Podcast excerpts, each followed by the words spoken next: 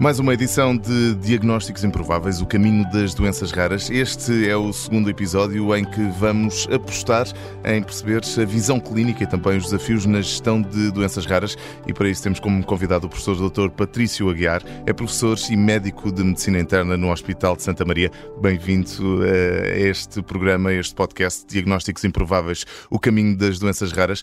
Professor Doutor, Doutor, como é que quer que o trate? Ou por Patrício, simplesmente? Pode ser apenas por Patrício. então, Patrício, não, não, não, não garanto que, que, não me vá fugir a boca para o doutor, mas uh, ainda assim fica esta abertura. Uh, em primeiro lugar, gostava de lhe perguntar qual é a grande diferença na abordagem, no diagnóstico e também no tratamento entre uma doença rara e uma doença mais prevalente?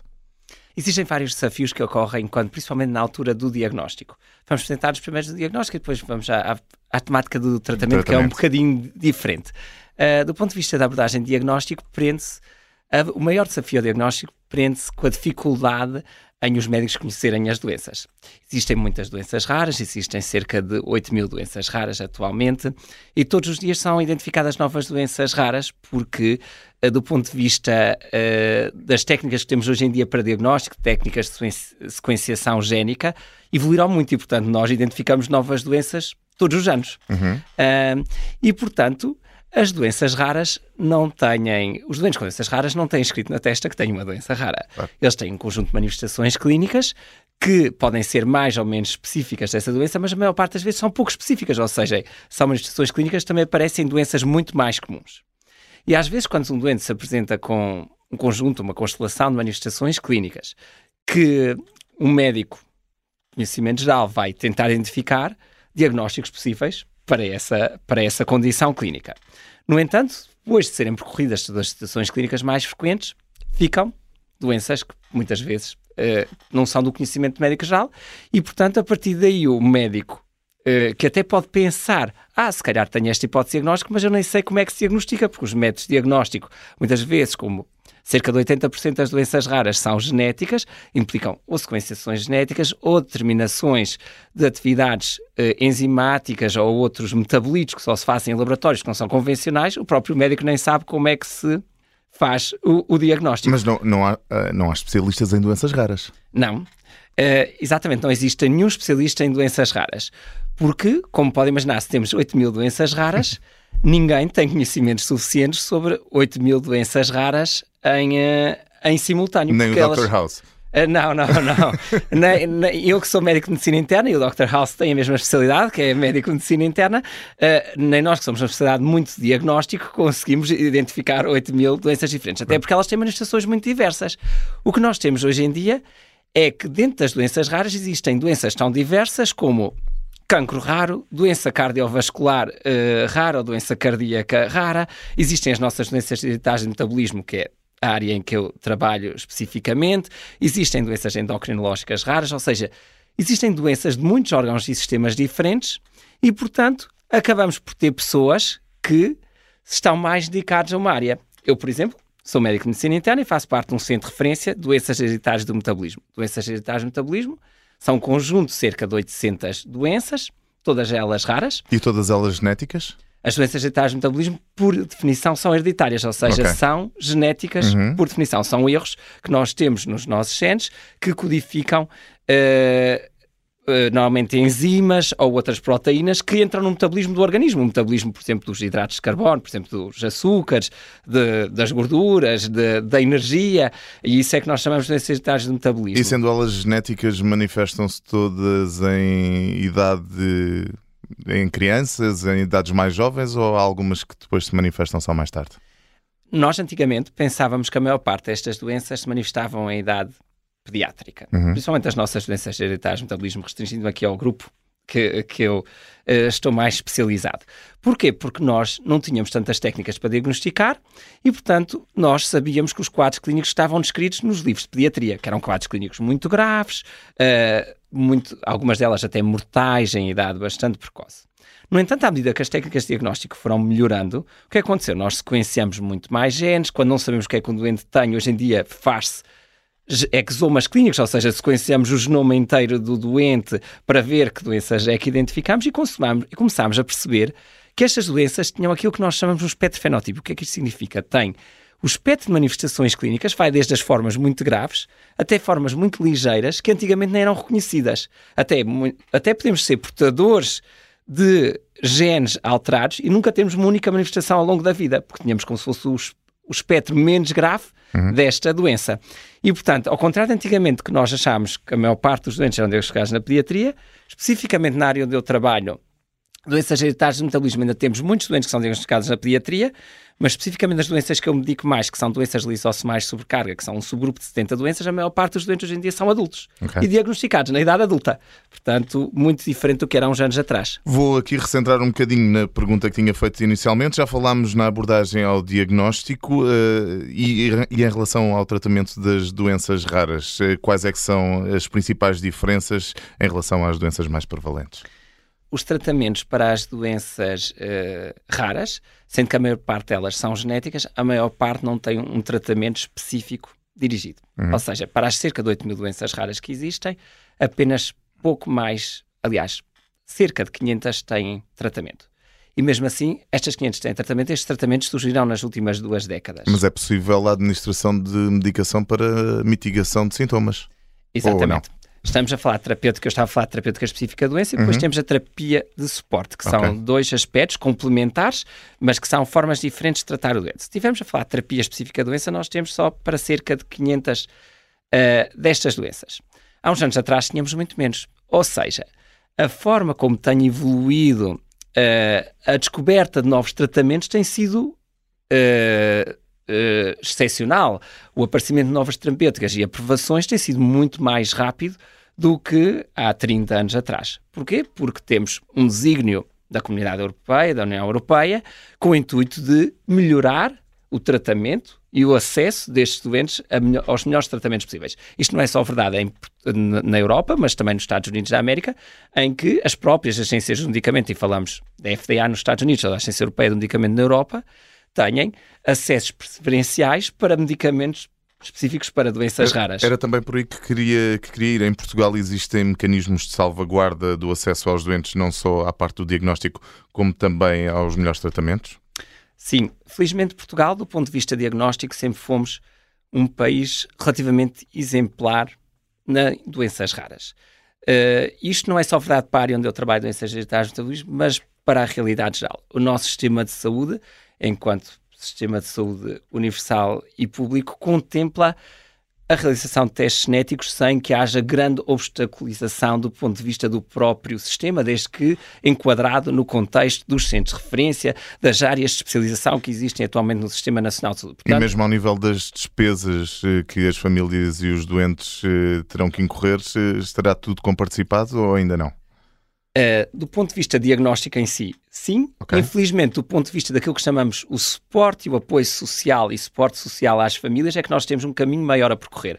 Porque nós temos um sistema de saúde que até é bastante sólido, independente das dificuldades porque tem passado, mas o sistema de suporte social às vezes não acompanha aquilo que nós gostaríamos para estes doentes que têm algumas limitações. Mas, uh, voltando aqui ao ponto de vista diagnóstico, nós também temos uma história em Portugal que nos ajuda a sermos, se calhar, melhores que a maioria dos nossos parceiros europeus no diagnóstico destas doenças. Se centrarmos aqui nas doenças hereditárias do metabolismo, nós tivemos um laboratório centrado no Centro de Genética Médica, que faz atualmente parte do Hospital eh, de Santo António, no Porto, que desde há 40 anos tem uma unidade de enzimologia clínica, que é uh, excepcional. Se pensarmos que estas doenças todas têm descrições muito recentes, nós já desde há 40 anos temos um laboratório nacional que nos ajuda a diagnosticar doentes com métodos de referência internacionais, com ótimos investigadores e com ótimos uh, técnicas, isto é possível. Também, por outro lado, temos um ótimo rastreio neonatal, que está baseado no Instituto Nacional Ricardo Jorge, que tem uma cobertura melhor ou excepcional, mesmo como comparado com uh, os outros países da União Europeia, e que diagnostica um conjunto de doenças que atualmente é bastante elevado, superior a duas dezenas. Através do teste do pezinho? Exatamente, através do teste de pezinho, que nós estamos a diagnosticar muitas dessas doenças que são raras. E, portanto, temos alguma sorte em Portugal, temos laboratórios com experiência no diagnóstico. E isso fez com que, durante muitos anos, nós tivéssemos até taxas de diagnóstico superiores aos outros países europeus. Algumas das doenças com o que eu lido, nós temos prevalências em Portugal que são maiores que no resto da Europa. Não é porque eu acho que nós tenhamos mais doentes, é simplesmente porque nós os diagnosticamos, porque temos bons laboratórios para o fazer e com muita experiência, laboratórios internacionalmente reconhecidos. Do ponto de vista de tratamento, felizmente também acho que nós temos alguma sorte em Portugal e eu conheço bem a realidade dos outros países europeus. Como temos a rede, pelo menos na minha área de doenças genitais e metabolismo, está toda montada no Sistema Nacional de Saúde, porque são centros de referência, e todos os centros de referência portugueses são do Sistema Nacional de Saúde, que são cinco para doenças genitais e metabolismo e um para doenças lisosomais de sobrecarga, mas são seis no total. E estes centros de referência têm a capacidade de gerir tratamentos, poder incluir também os doentes, não só nas terapêuticas que estão aprovadas, mas também temos algumas propostas de ensaios clínicos em Portugal para terapêuticas novas e inovadoras e temos vários doentes que participam em ensaios clínicos internacionais para doenças que ainda não existem tratamentos. E, por outro lado, também temos uh, acesso de forma gratuita dos doentes estas terapêuticas que são muito onerosas do ponto de vista se fossem uh, custeadas pelos próprios doentes. E existe um encaminhamento dentro do próprio Sistema Nacional de Saúde para o acompanhamento, não só no diagnóstico, mas depois também no, no tratamento ou uh, na mitigação dos sintomas uh, destas doenças raras? Todo, existe um acompanhamento ou, ou é necessário um grande trabalho por parte e uma pesquisa grande por parte não só de quem tem as doenças, mas também de, das famílias? Ou seja, pensando na nossa realidade prática e na realidade que está legislada, nós temos uma legislação muito boa em Portugal, criou os Centros de Referência de Doenças Genitais de Metabolismo em 2016 e que delineia perfeitamente qual é que é o percurso do doente, por quem é que ele deve ser tratado, onde é que ele deve ser seguido e por quem é que deve ser referenciado e quem são os centros afiliados que acompanham estes centros de referência. No entanto, e, e, nós temos uma organização ao nível daquilo que eu conheço muito bem, que é a realidade inglesa, onde eu estive a fazer uh, investigação nesta área. Uh, no entanto, do ponto de vista prático, acho que ainda nós temos algumas dificuldades do ponto de vista de referenciação, ou seja, os centros de referência em Portugal estão implementados, são bons a tratar os doentes, são bons a diagnosticar os doentes, mas nem sempre a acessibilidade aos centros de referência é perfeita, porque nós ainda não temos, se calhar, a estrutura dentro do sistema de saúde para que esta referenciação seja muito rápida e que toda a gente saiba esta doença é para aqui. Uhum. Obviamente que nós temos os que vêm do rastreio natal, ou seja, do teste do pezinho, esses estão todos identificados e estão seguidos nos centros de referência, de certeza absoluta, até porque quando há um teste do pezinho positivo, não sei se tem noção, o que acontece, acontece um alerta, é alertado o centro de referência dessa área e o, a criança tem que ser observada no espaço, pode ser ao fim de semana, pode ser, e tudo funciona bem o problema é esta referenciação a partir dos, dos outros hospitais ou dos centros de saúde, que ainda temos um percurso a percorrer, mas que eu acho que estamos a evoluir no bom sentido. Então, e fazendo um balanço, uh, não só dos últimos 10 anos, uh, de, de toda, dos mecanismos de diagnóstico, também de tratamento e também deste acompanhamento, tem havido evolução e já agora, havendo ainda um caminho uh, a seguir e a fazer, o que é que importa fazer daqui para a frente? Uhum. Uh, tem havido uma franca evolução. Se, se, me reportar, eu comecei a, a, trabalhar há 15 anos nesta, então fazemos essa... nesta, nesta área. Posso, se calhar, extrapolar a realidade prévia, porque conheço-a mais ou menos. Uhum. Uh, mas uh, Portugal foi-se organizar do ponto de vista de criar centros de referência. Ou seja, nós em 2013 foram criados centros de excelência em doenças lisossomais de sobrecarga, que é tal subgrupo dentre as doenças hereditárias de metabolismo, que eram três no país, mas já havia uma comissão que coordenava os doentes que estavam em tratamento em Portugal, porque há uma comissão de peritos em Portugal para esta área específica das doenças lisossomais de sobrecarga.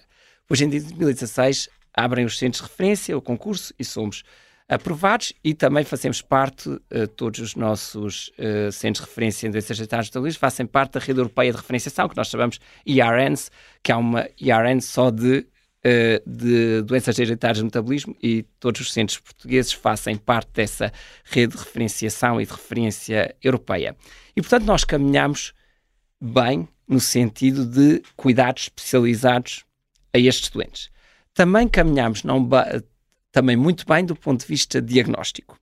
Porquê? Porque, como disse, os laboratórios têm muitos anos em Portugal e querem sempre auxiliar no diagnóstico, mas, fruto do aparecimento de novas terapêuticas, ter melhorado o conhecimento que os médicos gerais têm sobre a possibilidade de os doentes terem estas doenças, permitiu-se um aumento muito grande da acessibilidade ao diagnóstico. Isto fez com que aumentassem os diagnósticos e, portanto, também acho que melhorámos muito no diagnóstico do ponto de vista terapêutico, sempre tivemos sorte em Portugal de sermos um país que o, o acesso a este tipo de terapêuticas tem sido relativamente simples, mesmo quando elas são novas, são importantes para o doente, têm sido utilizadas.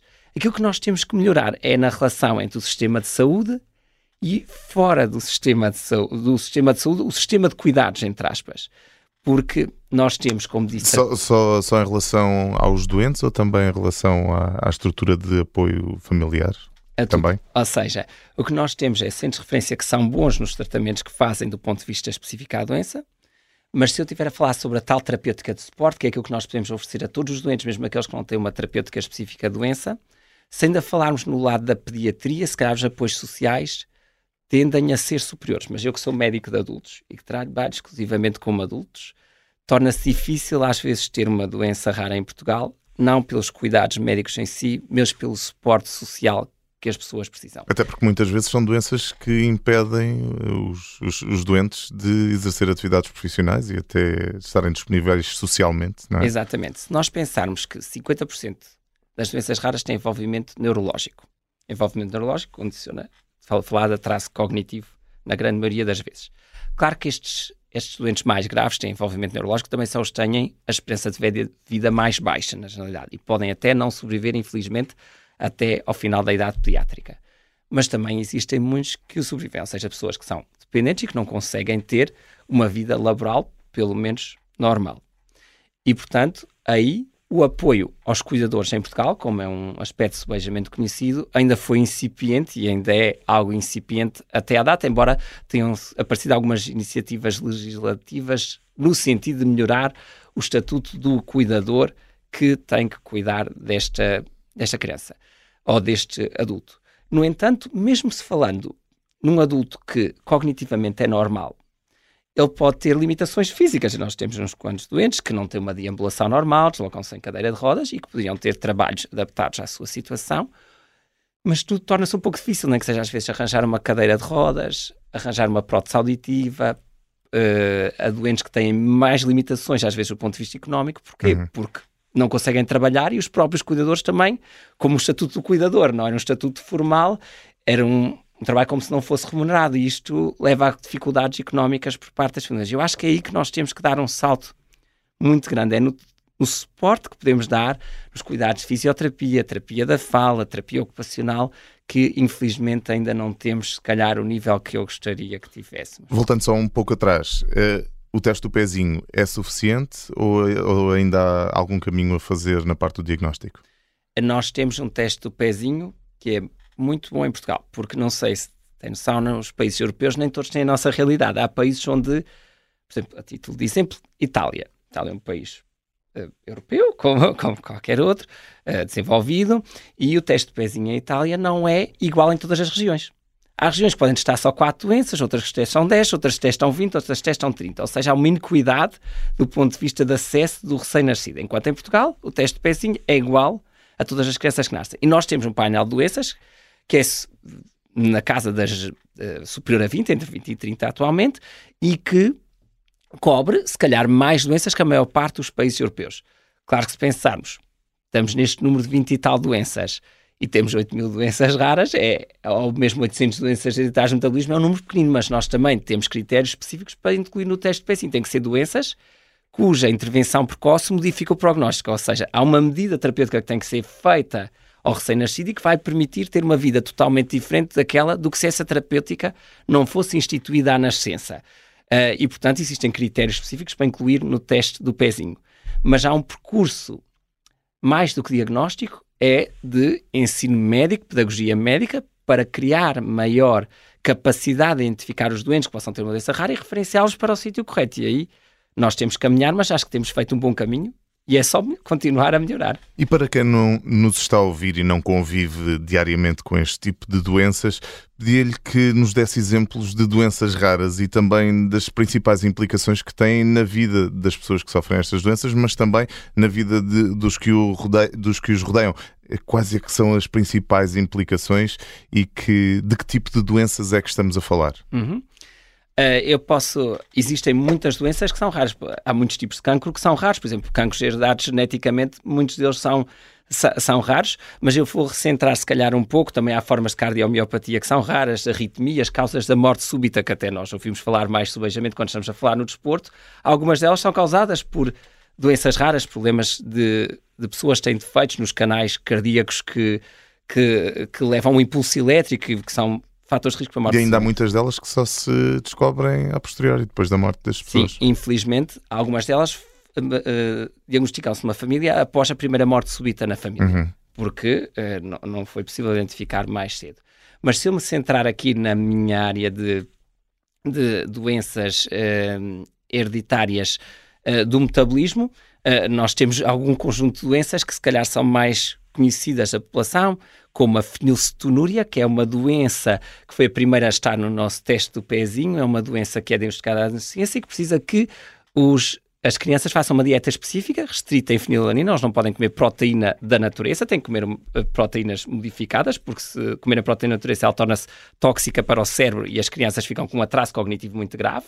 E, portanto, nós hoje em dia já não temos atraso cognitivo em crianças nascidas desde do, do início da década de 80 com fenilcetonúria, uh, porque todas elas já fizeram a dieta correta e, portanto, têm um desenvolvimento cognitivo normalíssimo e são adultos. E o leite materno também entra nessas limitações, como proteína animal, ou o leite materno é eh, seguro? Nós, eh, existem algumas doenças que as crianças também não podem ser amamentadas, mas isso, o teste de pezinho é uma, é uma questão à parte, nós somos sinalizados e a partir desse momento o, uh, o recém-nascido começa uma dieta específica e isso permite-lhes mudar totalmente a vida. Estamos a falar de uma pessoa que iria ser cognitivamente impedida, ou seja, uma pessoa que nunca iria ter um coeficiente de inteligência normal e uhum. não iria aprender nada na escola sequer, pessoas que são perfeitamente normais, podem ter custos superiores e, e, e serem, ter uma vida ativa perfeitamente normal. Isto é uma mudança do ponto de vista de paradigma excepcional. Radical mesmo. Uh, se eu falar das minhas doenças uh, mais uh, específicas, eu,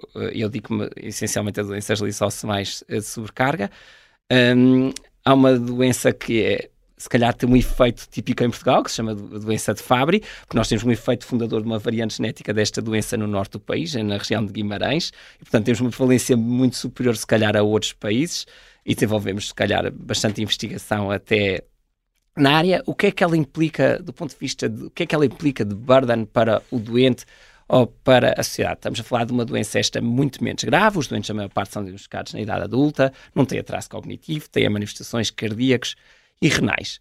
Muito daquilo que é causado é pelos problemas da doença que vão acometer o doente a partir de uma determinada idade, que é um, uma doença cardíaca progressiva, doença renal progressiva, e depois o doente torna-se socialmente menos capaz, porque pode ficar hemodializado, com insuficiência cardíaca grave, com fenómenos arritmogénicos, e isto pode ser grave do ponto de vista de produtividade. Mas se eu pensar noutras doenças com quem lido uh, também diariamente, como por exemplo as mucopolissacaridoses, estes doentes são doentes com diabulação reduzida porque têm alterações do, esqueléticas, ou seja, do uhum. esqueleto uhum. muito graves. Tem, muitos deles andam de cadeira de rodas ou com muitas limitações físicas.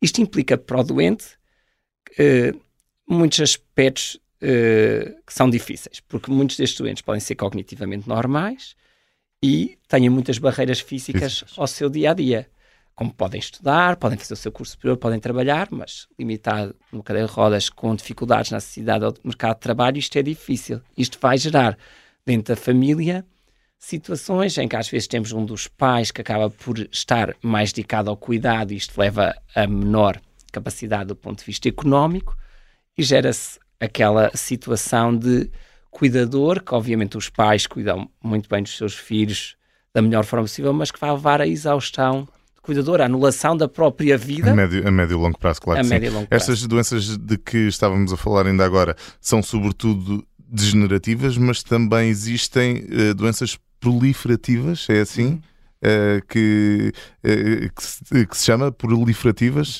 Nós podemos ter doenças. Qual é que é a diferença? É, por aí que queria, queria também perceber, já que estamos a falar de, de doenças específicas nós, uh, uh, eu não consigo perceber muito bem o tempo fazemos, mas vou explicar porque okay. é que a maior parte das doenças são degenerativas. A maior okay. parte das doenças que nós estamos a falar, vou restringir aqui às doenças digitais do metabolismo, nós vamos, temos um defeito no metabolismo e começa-se Uh, os defeitos do metabolismo traduzem-se por ausência de enzimas. O que é que eram as enzimas? Uh, não sei se estão recordados da vossa biologia, são uh, processos que fazem com que uma reação química ocorra, ou seja, uhum. transforma-se uma substância noutra substância. Se essa enzima não existe no nosso metabolismo, o que acontece? A substância que ia ser transformada começa a acumular-se Okay. nas células, começa uhum. a acumular, acumular, acumular e fica muito acumulado nas células. E estas substâncias podem ter efeitos tóxicos para as células, vão matá-las, acabar por, por elas morrerem e, em última instância, os órgãos vão deixar de funcionar corretamente. Claro.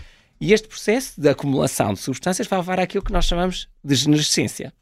A degenerescência pode ser, por exemplo, neurodegenerescência. Se nós temos uma substância anormal que se acumula no cérebro, vai levar a que os neurónios comecem a ficar intoxicados e a funcionar mal, e a taxa com que os neurónios morrem é muito superior à da população geral. E, portanto, os neurónios estão a morrer, nós chamamos uma doença degenerativa, em que o processo de neurodegenerescência vai levar à morte neuronal e, portanto, a incapacidades do ponto de vista neurológico no futuro.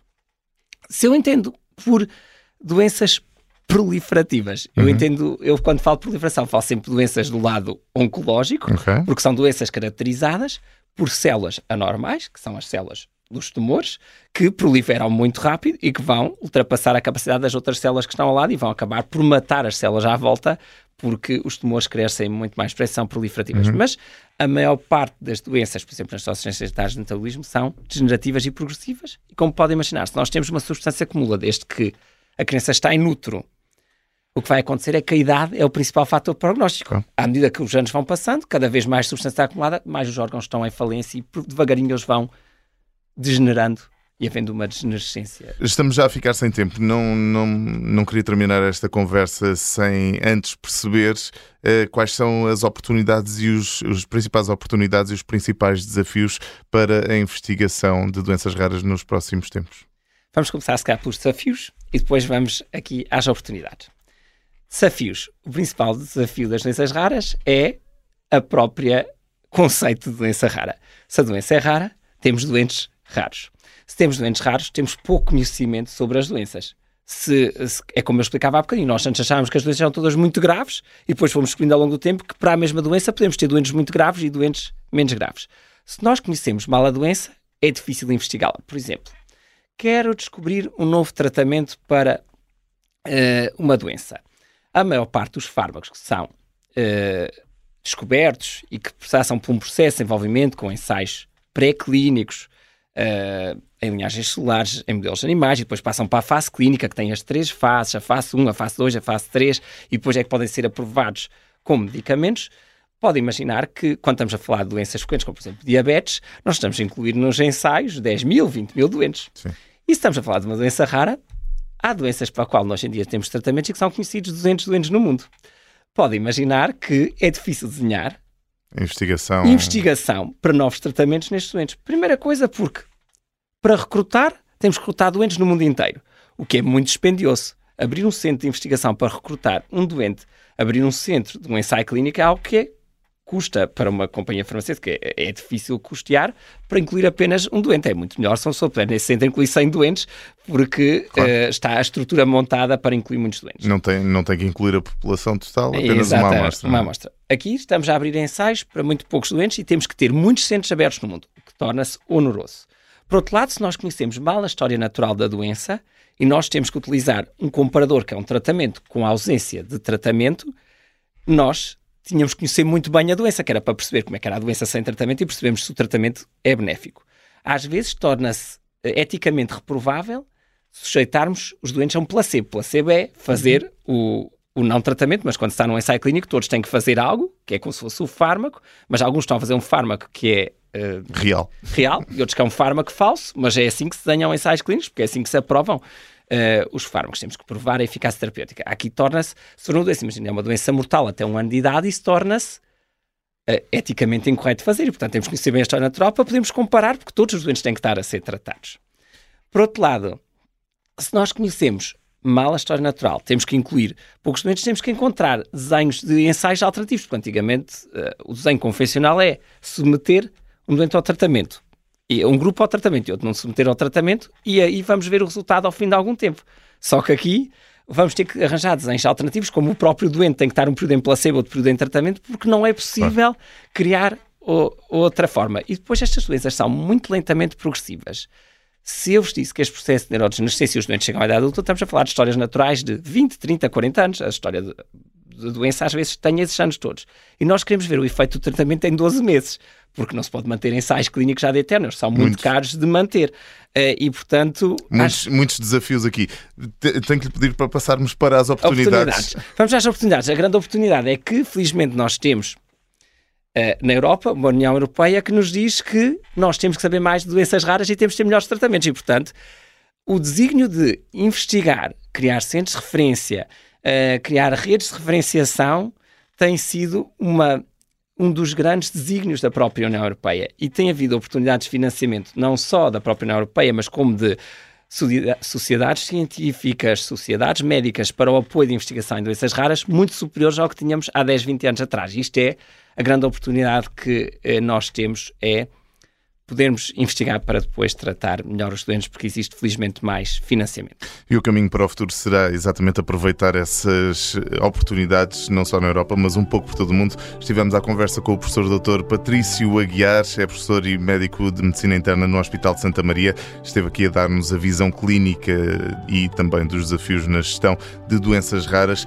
Fica por aqui mais um episódio do Diagnósticos Improváveis, o caminho das doenças raras, com o apoio da Taqueda Portugal.